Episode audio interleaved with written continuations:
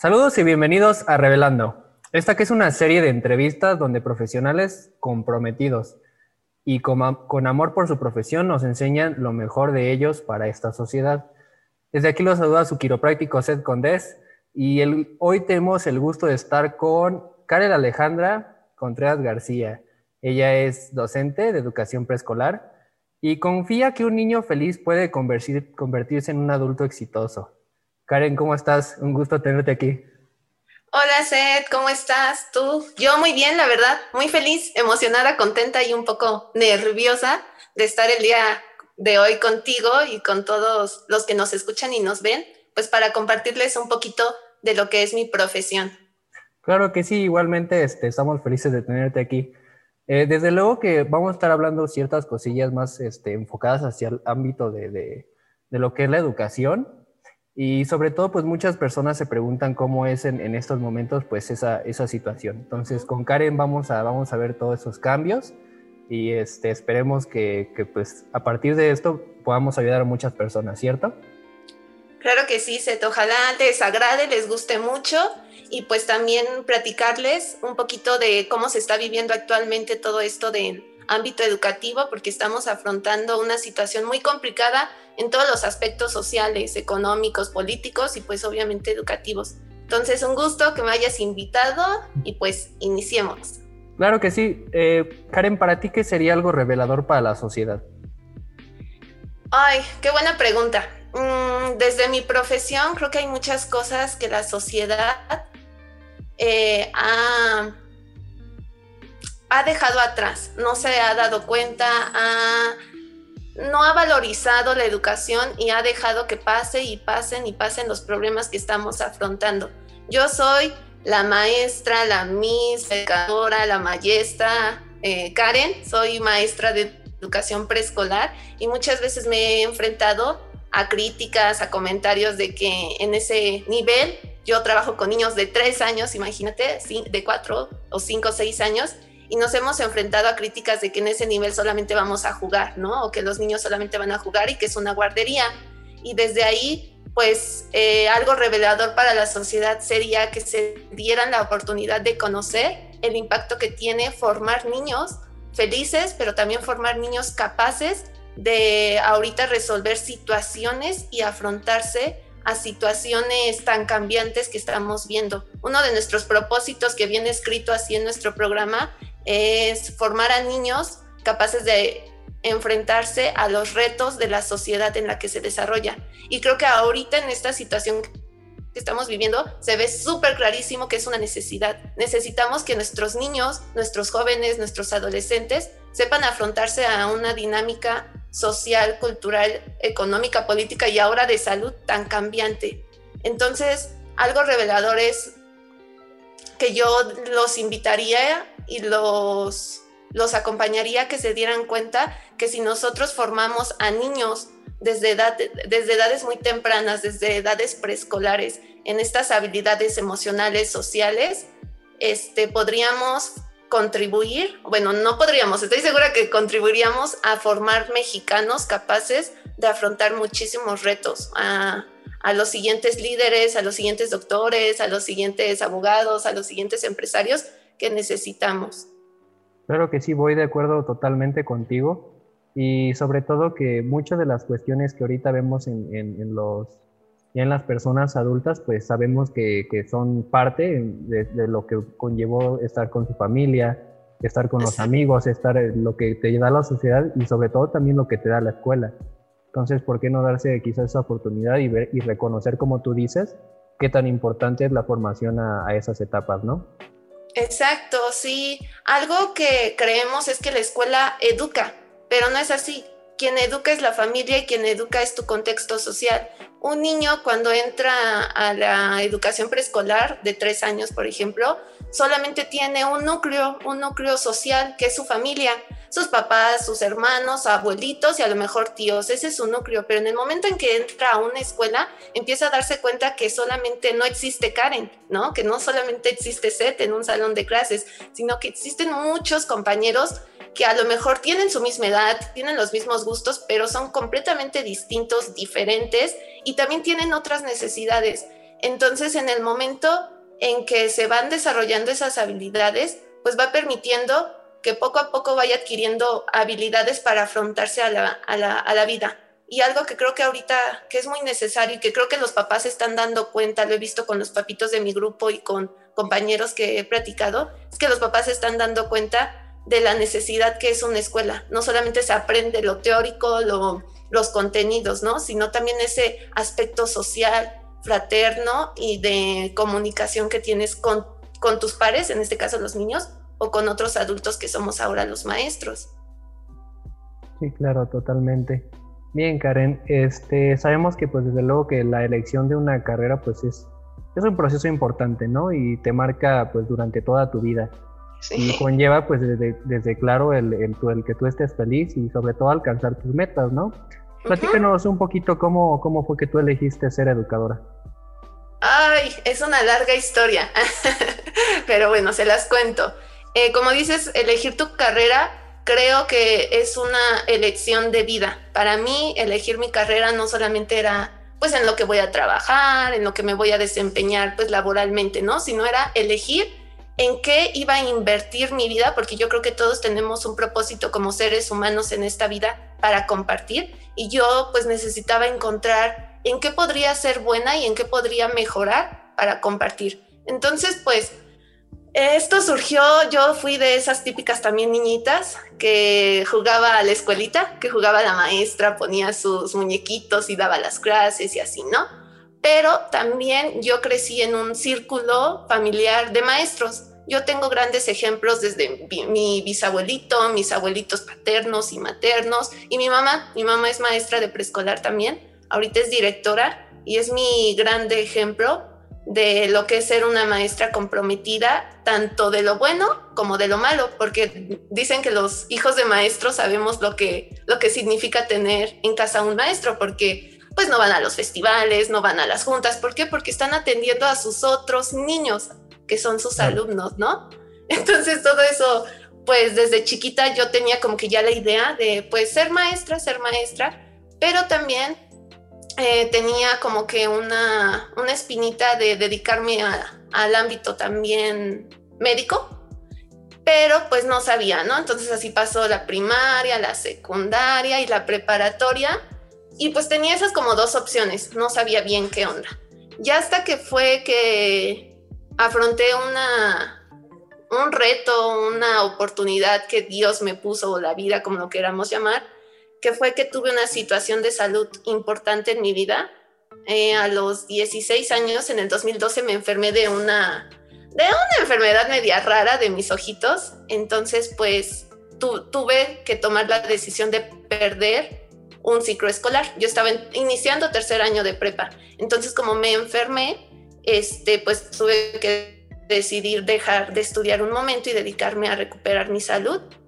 Entonces, en ese momento, pues ya, ya se han de imaginar muchas situaciones de, de incertidumbre, de miedo, de dolor, de, pues de, de muchas cosas, ¿no? Que, que, engloba una enfermedad y luego a, a, veces a una edad tan joven y en donde apenas estabas decidiendo qué hacer de tu vida y apenas estabas, pues, viendo qué onda. Entonces, a partir de eso, este, pues tuve, tuve una señal, una, una luz en mi vida que fue cuando ya me sentía bien, cuando ya estaba un poquito más recuperada, cuando ya estaba pues en tratamiento y todo eso, eh, yo les quise compartir que creo que todo pasa por algo y para algo. Entonces esta enfermedad me dio la oportunidad de descubrir qué estaba haciendo mal y qué es lo que yo necesitaba hacer para para, um, ay, se me fue la palabra, para alcanzar mis metas y sueños, porque ciertamente hubo un momento en donde yo creía, ah, ya se acabó mi vida, ya no sé qué voy a hacer y todo,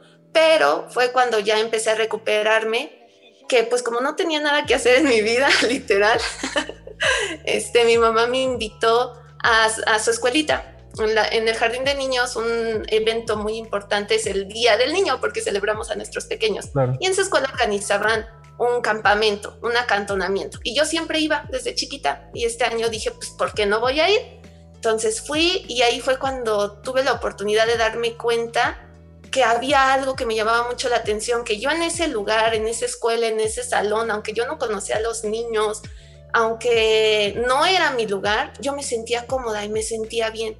Y debido a toda esta carga de salud que tenía y emocional también, pues encontré ahí un refugio, un refugio en donde me sentía bien, donde encontré esa felicidad que hace meses yo no sentía.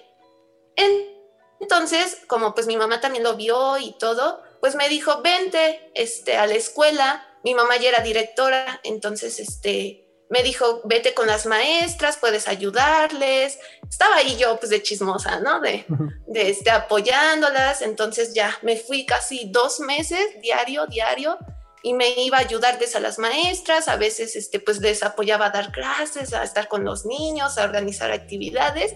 Y fue cuando ahí me di cuenta que yo, a pesar de todos los problemas de salud, emocionales o todo lo que podía cargar en ese momento, yo entrando a esa, a esa aula y al que los niños me saludaran y me dijeran maestra, cuando no era maestra, este, yo me di cuenta que ahí, que ahí era mi lugar, que ahí yo podía hacer algo, no solo por mí, sino también por los niños y pues en consecuencia por, por la sociedad. Entonces, entré a un lugar donde ya no había tristezas, ya no había preocupación, ya no había dolor y los niños me dieron la alegría que yo en ese momento necesitaba.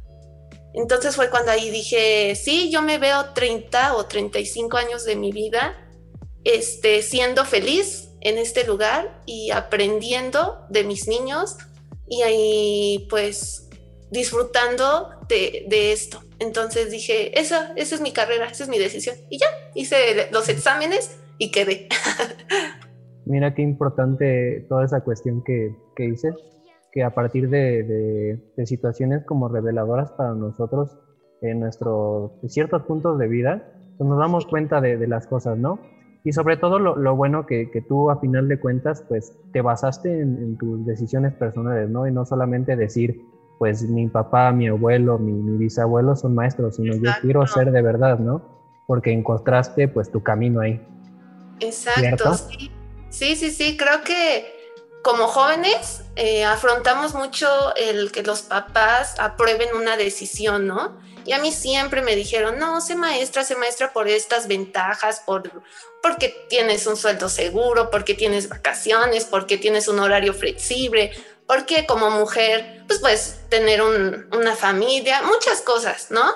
pero también yo veía cosas que yo decía, ay, no, qué complicado, mi mamá se la pasa trabajando, ay, mi mamá esto, ay, mi mamá esto, ay, mi mamá esto, y yo decía, no. Entonces, aunque tenía esa idea ya un poquito metida de sí serlo, pues creo que fue muy bonito que yo misma me diera cuenta y pudiera también vivir lo que es ser maestra, ¿no? Lo que es ser educadora, porque en ese tiempecito que yo estuve, pues vi todo lo bueno, pero también vi todo lo malo, vi el trabajo que es, lo difícil que es, la responsabilidad que tienes en tus manos, este, todo ese aspecto pues un poquito oscuro de toda carrera, pero también vi que era más lo que yo podía ganar y no en lo económico, no en todo eso, sino en lo, en lo personal, ¿no? En el lado humano.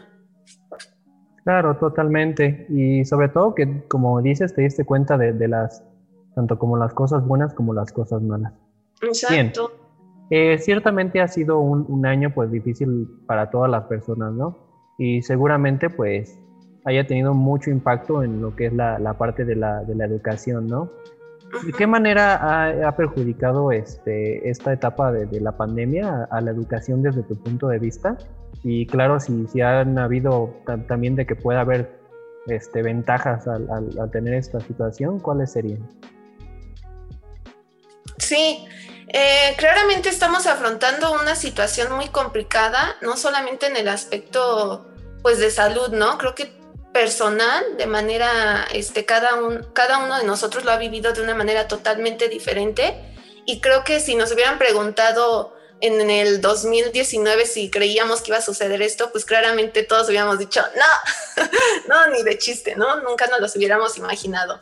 Y el ámbito educativo en su momento sufrió. Yo como docente les puedo decir que sufrí eh, el adaptarme y el cambiar un chip que ya tienes, el cambiar una dinámica de trabajo que ya tienes, pero bueno, muchos dicen que, que si no te adaptas, pues no, no, no, no sobrevives, ¿no? Entonces, ha sido complicado, pero también ha tenido muchísimas ventajas. Eh, te platico un poquito. Este, creo que ningún maestro, y menos de mi, de mi nivel educativo, nos íbamos a imaginar dar clases en, en videollamadas, ¿no? Ahorita como lo estamos haciendo, a mí nunca se me había ocurrido porque ni siquiera nuestra realidad es así, porque nos enfrentamos a aulas en el Estado de México y en México y a nivel nacional donde hay una computadora por escuela, ¿no? O hay un proyector por escuela. Y yo durante dos años de servicio que llevo, este, ocupaba el proyector una vez al mes, yo creo, y para ver videos, ¿no? Y un ratito porque la maestra del tercero A la iba a ocupar. Entonces estábamos muy alejados de la tecnología y tampoco la, aprovechábamos porque pues no habían los recursos. Entonces ahora en el momento en que empezó a suceder todo esto, yo sinceramente cuando empezamos, pues yo dije, en 15 días regresamos, pasan vacaciones y no pasa nada, concluimos. Y nunca pasó, nunca regresamos, ¿no? Hasta el momento seguimos trabajando en casa y ha sido algo muy, muy complicado porque creo que nadie nos preparó para esto, ¿no? Nadie, ni en el aspecto emocional, ni en el aspecto personal, nos, nos estábamos listos para esta situación. Entonces ahora en el ámbito profesional, menos. Eh, creo que yo como docente tengo una ventaja que al ser, pues, al tener poquitos años de servicio y pues ser relativamente de las más jóvenes, este, pues ya tuve esta formación tecnológica, tengo un poquito más de acercamiento, pero mis compañeros docentes que ya tienen más años de servicio, ha sido súper complicado el incorporar las tecnologías a, sus clases, ¿no? Y este, y pues a partir de capacitaciones, de buscar estrategias, de este, de buscar la manera, pues se, ha sacado el trabajo. Ahorita las, pues las cosas han empezado a cambiar un poquito y también fue muy difícil concluir un ciclo escolar. Por ejemplo, Aprende en Casa uno se llevó de marzo a julio y terminamos en línea. Yo la última vez que me despedí de mis niñitos de segundo fue de nos vemos regresando, no se preocupen, bye, adiós. Y pues ya nunca me pude volver a despedir de ellos de manera personal, ¿no? Entonces fue muy complicado para ellos y para mí el, terminar este ciclo y más porque yo me cambié de escuela, tuve un cambio de, centro de trabajo, entonces pues ni siquiera me pude despedir de mis niños, de mis compañeras de manera personal y con decirles que ni he sacado mis cosas, o sea, mis cosas de, del salón ahí siguen, no he ido por ellas. Y iniciar un nuevo ciclo escolar fue todavía un mayor reto. ¿Por qué? Porque pues ibas a tener a nuevos papitos y a nuevos alumnos. Entonces el establecer una comunicación a distancia ha sido muy compleja porque a pesar de que yo trabajo en el centro de Toluca, pues el contexto social es un poco complicado y pues cada familia tiene dinámicas diferentes de trabajo, dinámicas familiares pues muy diferentes y también pues no todos cuentan con estas herramientas tecnológicas, ¿no? No todos tienen internet, no todos tienen una computadora, sí tienen celular el 100% de los padres de familia de, de, de mi grupo, pero pues también este, no estaban familiarizados a esta nueva dinámica. ¿Y cuáles son las ventajas? Pues también hay muchas, que creo que la primera es que nos quitamos el miedo a, la incertidumbre. Creo que ya nos pasamos muchos meses pensando en cuándo vamos a regresar, ya vamos a regresar, este, ¿qué va a pasar dentro de un mes? ¿Vamos a poder realizar esta actividad o vamos a hacer esto? Y creo que ya a esta altura de, este ciclo escolar, pues la mayoría de docentes ya estamos adaptados, ya también asimilamos la situación y hemos hecho eh, un gran trabajo con los papitos al establecer lazos de corresponsabilidad. Creo que eso es lo más importante, que los padres de familia sepan cuál es su compromiso, cuál es su responsabilidad ante esta nueva forma de trabajo y también yo como docente, cuál es mi responsabilidad y compromiso, porque ciertamente eh, muchos dirán que ahora los docentes no trabajamos.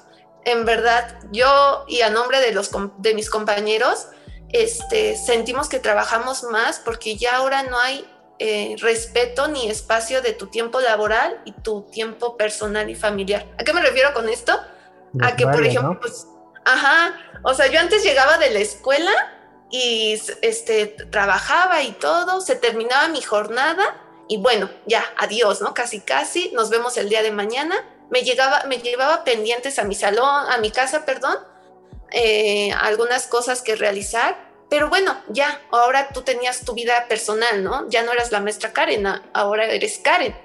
Y ahora en la casa es como estar respondiendo a los papitos, estar en juntas, estar en actualización, estar en capacitación y todo en tu cuarto o en tu sala, que ya no es tu cuarto, ¿no? Ahora mi cuarto es el salón de primero A, ¿no? Entonces, creo que esto también ha sido muy complicado, pero las ventajas es que creo que los padres de familia se han dado cuenta del gran valor que tiene la escuela el gran valor que tiene la escuela no solamente para aprender contenidos, sino también para socializar, para desarrollar habilidades emocionales y sociales que son necesarias. Y también pues han valorado nuestro, nuestra labor como docentes, ¿no? Hemos recibido también muchos comentarios de papitos que nos dicen, este, yo no puedo ni con mi hijo o con un niño, ¿no? Yo no sé cómo, cómo ustedes pueden con 20 o 25 alumnos en su salón, ¿no? Entonces creo que las ventajas han sido que también los papás se han dado la oportunidad y el tiempo de conocer a sus hijos, porque muchos, a pesar de que pues son sus hijos y conviven todo el día, este, pues no los conocían, ¿no? O, ¿no? o no sabían esa parte de cómo aprenden los niños a esa edad.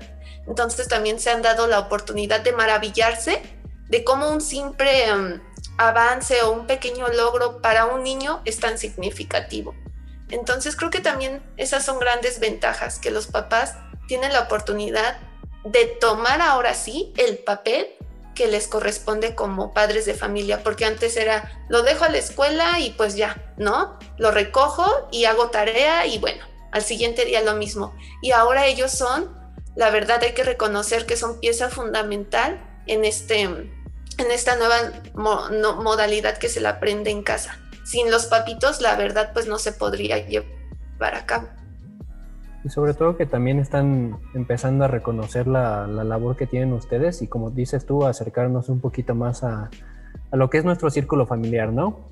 Exacto. Este, bueno, ya hablando un poquito más en cuanto a, tus planes futuros, este, y pues que tú desde luego que vas a querer continuar con, con tu carrera profesional, ¿tú qué consideras que le pudiera faltar a los niveles y procesos de formación de futuros docentes y cómo tú pudieras ayudar a, cambiar esta cuestión? Mm, sí, este es una pregunta muy interesante porque bueno, eh, tengo y he tenido la oportunidad de estar cercana a este ámbito de formación de docentes ¿Por qué? Porque, bueno, eh, desde que salí he tenido la oportunidad de seguir en contacto con mi escuela y con mis maestros y me han estado invitando a muchas actividades en la escuela pues para compartir mi experiencia, ¿no? De todo lo que implica ingresar al sistema, los primeros años de servicio y también he tenido la oportunidad de tener desde el primer mes que yo estuve ya en servicio, eh, chicas, eh, chicas que están estudiando y que son practicantes, que son docentes en formación.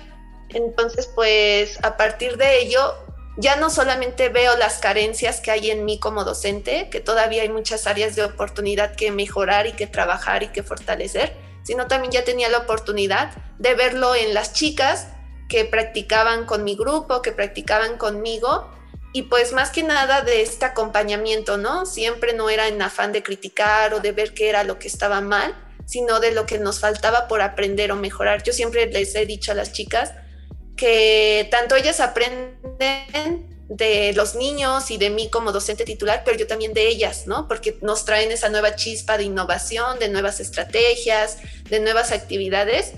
Y, y a partir de ello, pues eh, me he dado cuenta de las áreas de oportunidad en, el aspecto de formación de nuevos docentes.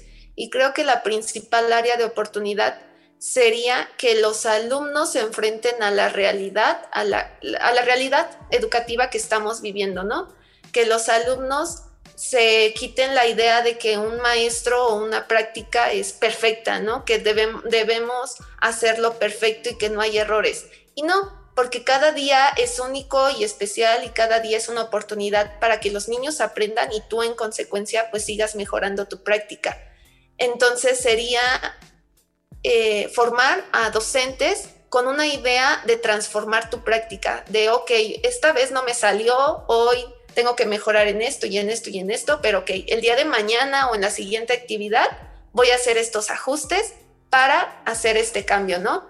Y no pasa nada, así creo que también es la vida, aprendes de los errores o aprendes de esas debilidades y a partir de ello pues mejoras, ¿no? Y también creo que un aspecto fundamental es que la educación trabaje en el aspecto social, que trabaje en este aspecto de, de cómo ve la sociedad a la escuela y cómo ve a los maestros y cómo va a ser con, ah, se va a lograr eso pues a partir del ejemplo, ¿no? A partir del trabajo. Cambiar creo que paradigmas este, sociales respecto a, a la educación y pues creo que lo importante es formar docentes que tengan vocación también. Que algo quede muy claro es que sí, para ser docente necesitas una vocación y necesitas estar convencido que es algo que te gusta, te llena y, te motiva a ser mejor. Entonces, si hay algún docente en formación que aún no encuentra su, vocación o su camino, pues apoyarlo, ¿no? Apoyarlo, encontrarlo, porque cuando se enfrentan ya a una realidad este, de un aula es muy complicado. Y créanme que es muy triste ver cómo hay docentes todavía en servicio que yo digo, no, pues no le gusta, no le gusta su trabajo. ¿Y cómo te das cuenta? Pues en la forma en que, en que se dirige a los niños, en la forma en que trabaja, en la forma en que participa, ¿no? Y es cuando ahí dice uno, pues denle chance ya a las nuevas generaciones, ¿no? Que, que tienen esas ganas de compartir y de servir a partir de, de la educación. Entonces, pues las escuelas normales tienen esas áreas de oportunidad y creo que también como gobierno tienen que darle mucho impulso a las escuelas normales eh, creo que es un, aspecto de educación superior que se ha, dejado mucho. Por ejemplo, no hay tanto apoyo económico, no hay apoyo para intercambios, no hay, no hay tanto apoyo para la capacitación constante, para la actualización. Entonces, como en otras universidades, ¿no? Como en otras escuelas de educación superior. Entonces, creo que también sería apoyar mucho a los docentes en formación en todo este aspecto. Muy bien. Fíjate qué, interesante lo, que dices acerca de especializar la, la práctica de, cada maestro y saber que si tienes errores o, como tal oportunidades las puedas mejorar, ¿no? Y pues en base a esto, pues puedes que tú mejorar tu, sistema de, productividad hacia los, los alumnos, ¿no? Exacto, sí, sí, sí.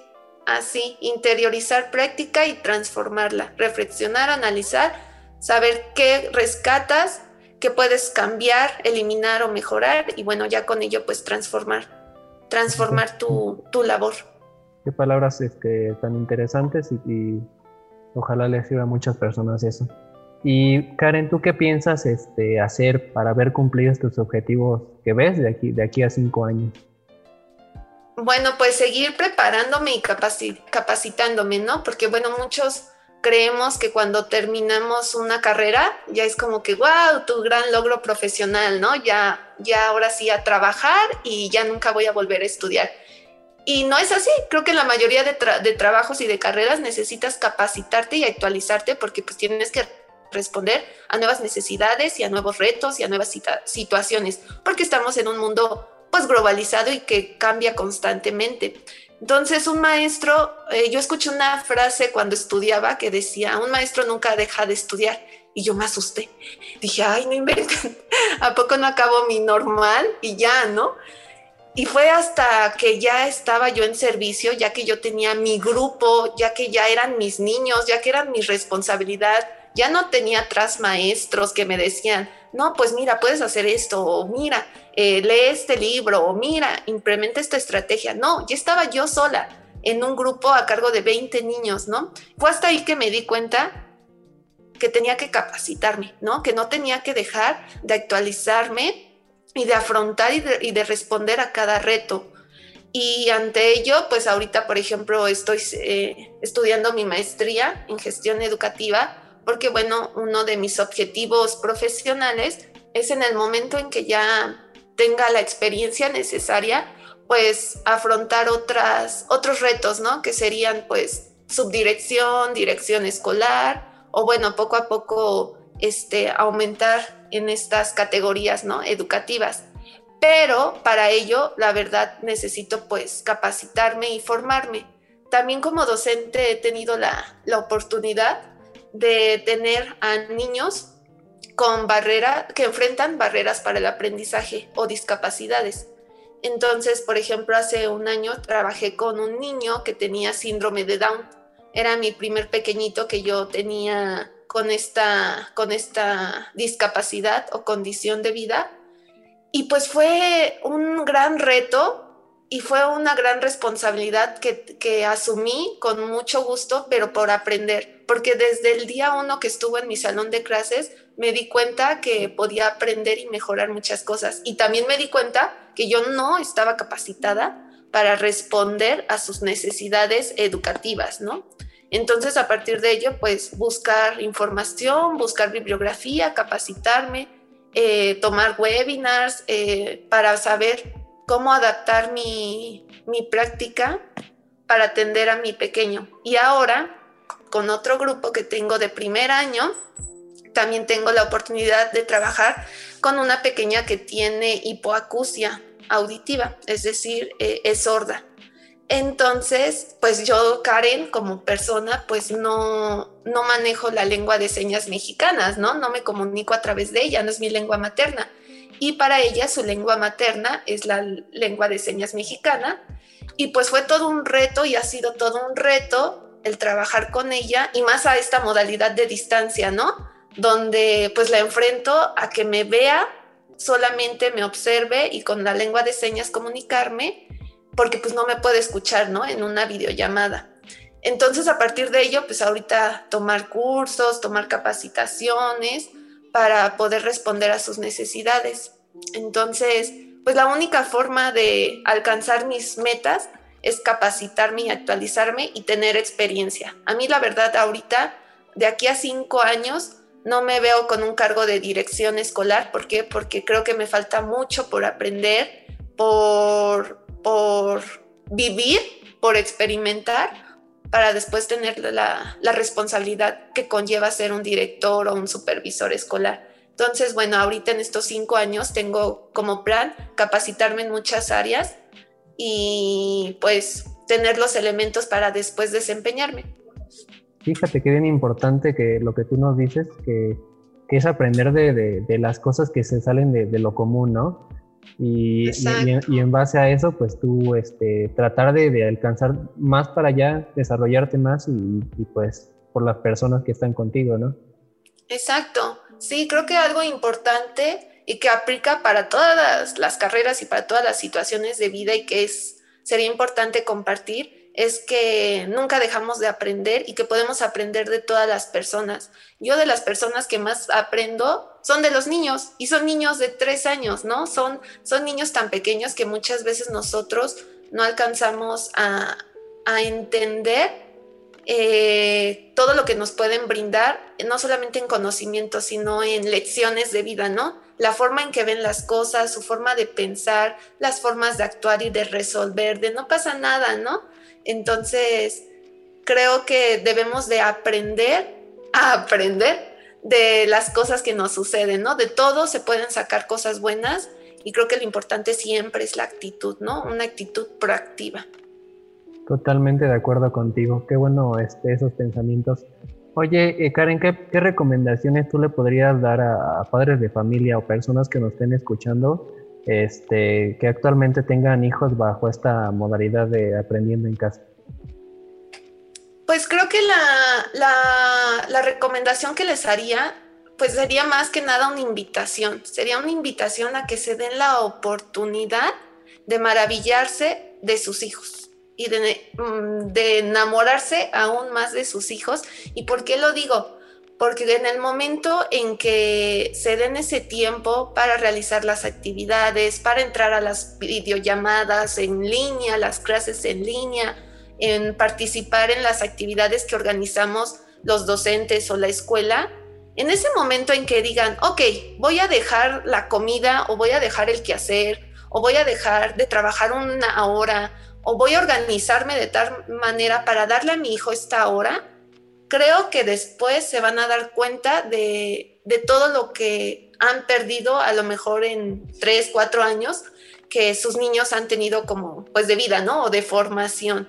¿Por qué? Porque se van a dar cuenta que un pequeño logro que para nosotros decimos, ay, ¿es en serio? Ah, ajá, ya bien, lo hiciste bien, ¿no? Para un niño requiere tanto esfuerzo, tanta dedicación, tanto empeño, que, se, se, asombrarían o se, se, van a maravillar de, de lo hermoso que es eh, que un niño aprenda y que aprenda de todo, que aprenda para la vida, que aprenda para resolver, que aprenda para para transformar y, seguirse desenvolviendo el niño, ¿no?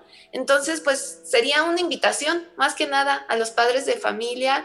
Yo sé que es una situación bien complicada, que a lo mejor hasta en el aspecto económico, pues muchos de ellos tienen esta situación, ¿no? De que perdieron el trabajo o de que las ventas han disminuido o al contrario, que tienen mayor trabajo y pues no tienen tiempo. Pero creo que si ellos se, regalan este tiempo para sus niños, se van a dar cuenta que no solamente es invertirlo en sus pequeños, sino también los, se invierten en, ellos mismos y en este aspecto, porque pues creo que a nadie, a nadie le han enseñado cómo, cómo ser padre, ¿no? Nunca, nunca sabes o tienes un manual de cómo ser el mejor padre o madre del mundo y vas aprendiendo en, la experiencia. Entonces, este, creo que es una gran oportunidad de que los papás se den esa, ese tiempo de aprender con sus hijos y para sus hijos. Claro, muy bien. Eh, la verdad es que me da gusto que, tengas esa, esa, dedicación y que nos dé esas palabras para, pues, en cuanto a lo que tú vives del día a día con, tu profesión, ¿no? Este, estamos casi por terminar esta, esta entrevista. Karen, ¿tendrías algo más que, decirle a las personas?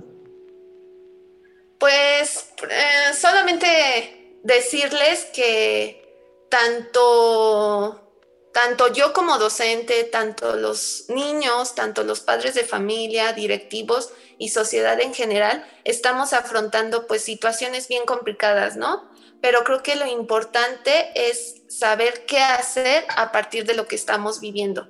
Creo que hemos dado cuenta de que a pesar de las adversidades, estamos intentando cada uno hacer el mejor papel y seguir trabajando y esforzándose, esforzándonos, perdón, por lo más importante que, que tienen y que pues tenemos, ¿no? Em, yo no me di cuenta de la gran responsabilidad que tenía y de la gran fortuna que tenía hasta que hasta que tuve a mi primer grupo, a mis primeros niños y me di cuenta que en mis manos, en mi salón, en mi cuidado, en mi protección tenía a a lo más importante que pueden tener los padres de familia, lo más valioso, lo más bonito que son los hijos, ¿no? Y yo los tenía a mi cargo, yo tenía esa responsabilidad. Entonces fue ahí cuando me di cuenta que, mi labor eh, trasciende, que mi labor tiene un impacto y yo no, la verdad, no me enfoco en ese ámbito mm, educativo a lo mejor de que aprendan conocimientos, ¿no? Sino que yo yo me enfoco en desarrollar habilidades en donde el niño aprenda a responder a lo que se, se enfrenta en su vida, a ser resiliente, adaptarse, a, a, transformar lo malo en lo bueno, ¿no? Algo, una frase muy común que tenemos en nuestro nivel preescolar es que los niños nos dicen, yo no sé, yo no puedo. Y yo les digo, ok, está bien, no pasa nada si no sabes o no puedes, pero tú puedes intentarlo. Nadie nace, nadie nace sabiendo hacer las cosas, pero sí podemos aprender. Entonces, inténtalo. Si no te sale, ok, no pasa nada. Mañana tenemos la oportunidad de, de, intentarlo, ¿no? Y quitarles esa idea a mis niños, quitarles esos miedos, quitarles esas barreras para que tengan ese cambio de mentalidad y crezcan formándose en una mentalidad de tú puedes, eh, tú puedes aprender, tú puedes hacerlo si tú te lo propones, ¿no? Y a partir del esfuerzo se logran muchas cosas. Creo que, creo que es importante formar a niños que piensen ahora sí en unos en como un eslogan no este político que piensen en grande para que logren cosas este pues en grande no que para ellos son significativas. Y pues solamente sería eso, este set, que um, creo que hay que ser empáticos con cada una de las profesiones, con cada una de las situaciones que vivimos, con cada una de las personas con quien convivimos, porque nunca sabemos cómo, cómo están viviendo las cosas o qué, qué problemas eh, afrontan, ¿no? Y tendemos a juzgar mucho. Entonces, el ámbito educativo ha sido muy permeado en este aspecto. Entonces, creo que hay que ser un poquito más empáticos y creo que ahorita la sociedad lo está haciendo. ¿Por qué? Porque lo está viviendo. Está viviendo lo complicado que es el aprendizaje y más en casa. Entonces, pues están dando cuenta de todo lo que necesitamos mejorar y transformar, pero un docente no puede solo.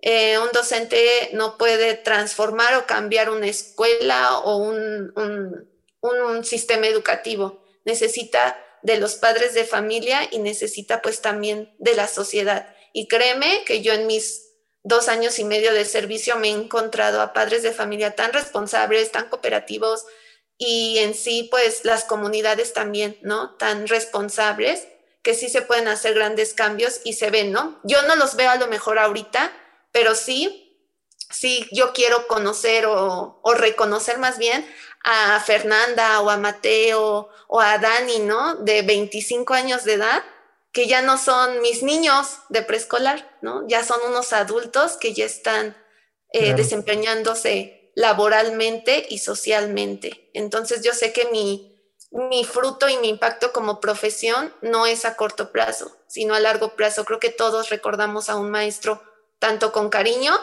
como también con, pues a lo mejor como con un poquito de recelo, ¿no? De, de que no te agradó su forma de enseñar. Entonces yo quiero dejar esa marca, una marca que no, que no, a lo mejor tú no la percibas, pero sí yo creo que nosotros somos resultados, resultado de la interacción de muchas personas, ¿no? Y el maestro siembra y deja una huellita, una marca en la forma de ser, en la forma de pensar y en, la y en su personalidad del alumno. Entonces, pues ahí sería mi impacto y ya lo vería yo en 20 años. Claro, qué bueno que lo, que lo ves de esa manera. Este, y sobre todo las cosas que nos dijiste, pues bien, bien interesantes, ¿no? Oye, este, Karen, ¿cómo podemos encontrarte en redes sociales? Ah, pues solamente por Facebook e Instagram. Igual en Facebook estoy como Karen Contreras, es mi Facebook personal, pero en Instagram también Karen-Kong, C-O-N-G. Ahí también llego a compartir mm, algunas experiencias, algunas experiencias educativas, pero próximamente como una estrategia que vamos a implementar en mi salón de clases, vamos a abrir un canal de YouTube de nuestro grupo y pues ya después te paso el dato donde vamos a compartir estrategias de impacto social que se están realizando desde un aula virtual. Muy bien, fíjate, hasta nos, nos llevamos hasta la exclusiva. Sí, ya, youtubers, vamos a hacer. Perfecto.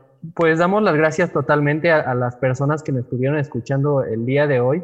Esperamos que desde luego les haya servido mucho de ayuda y sobre todo a Karen que nos haya dado su espacio y hablarnos tanto de, su carrera que tanto ama. Y pues esto sería todo por el capítulo de hoy de Revelando. Muchas gracias.